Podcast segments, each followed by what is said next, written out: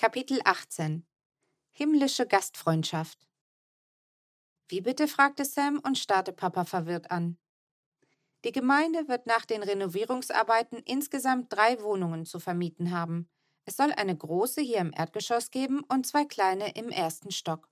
Und neben der unteren Wohnung wird es noch ein kleines Büro geben. Das soll mein Arbeitszimmer sein und gleichzeitig auch ein Besprechungsraum. Das Büro hat aber einen separaten Eingang.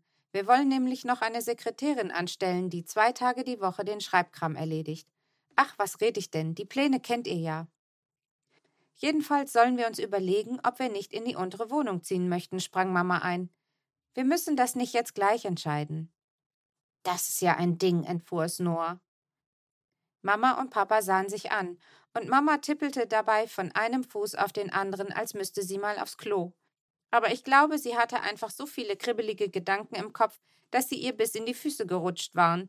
Und da kribbelten sie und kitzelten sie jetzt so doll, dass sie gar nicht anders konnte, als mit den Füßen hin und her zu scharren.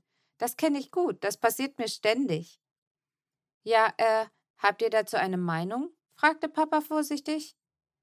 Tja, und das war eine wirklich gute Frage, denn ich wusste wirklich nicht, was ich davon halten sollte. Wäre Oma Böhnchens Haus noch genauso wie früher, ich wäre sofort eingezogen. Die Vorstellung, jederzeit ins Rumpelkammerstockwerk gehen zu können, war einfach grandios.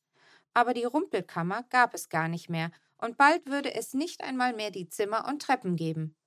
Das würde sich alles ändern.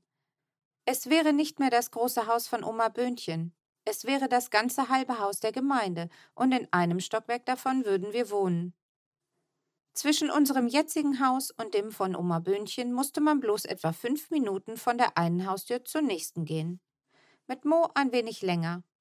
Wir würden also gar nicht wirklich weit wegziehen. Ich könnte in die gleiche Schule gehen und mit denselben Freunden spielen.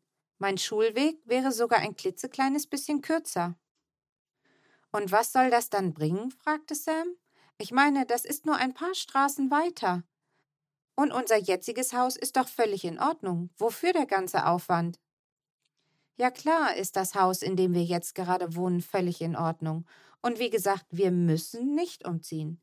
Das ist bloß eine Frage an uns. Wenn ihr dagegen seid, wird sich nichts ändern, versicherte Papa hastig. Für die Gemeinde wäre es einfach schön zu wissen, dass wir hier wohnen. Wir bekämen dann ein wenig von den Sorgen und Nöten der anderen Mieter mit und ich hätte das Büro im gleichen Haus und bräuchte für Besprechungen und so gar nicht mehr in die Kirche zu fahren. Die Miete wäre günstiger als in dem anderen Haus, fügte Mama hinzu.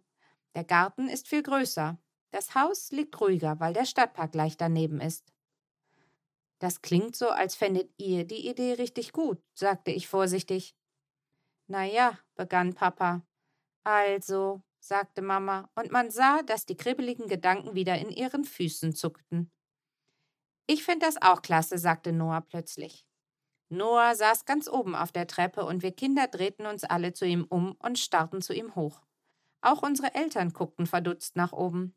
Ich hätte jetzt damit gerechnet, dass er erklärt, dass im Stadtpark das Basketballfeld fast an Oma Böhnchens Zaun grenzt und er jederzeit ein paar Körbe werfen könnte, wenn wir hier wohnen würden.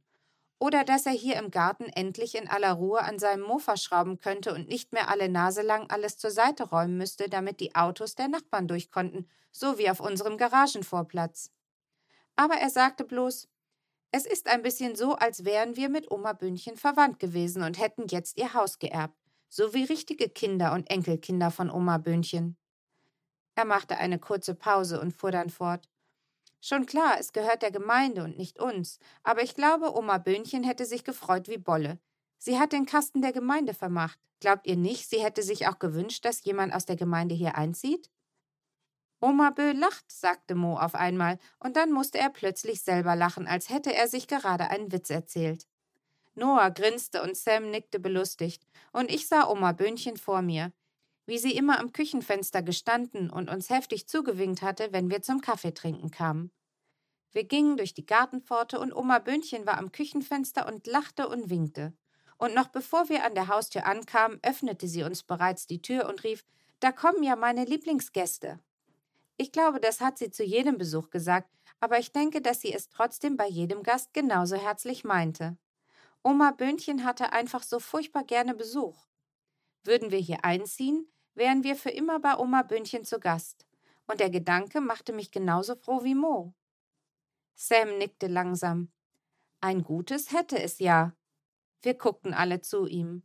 Alle außer Mo, der noch immer vor sich hin gluckste. Mama könnte jedes Jahr Apfelgelee einkochen, grinste Sam. Damit war die Entscheidung dann wohl gefallen.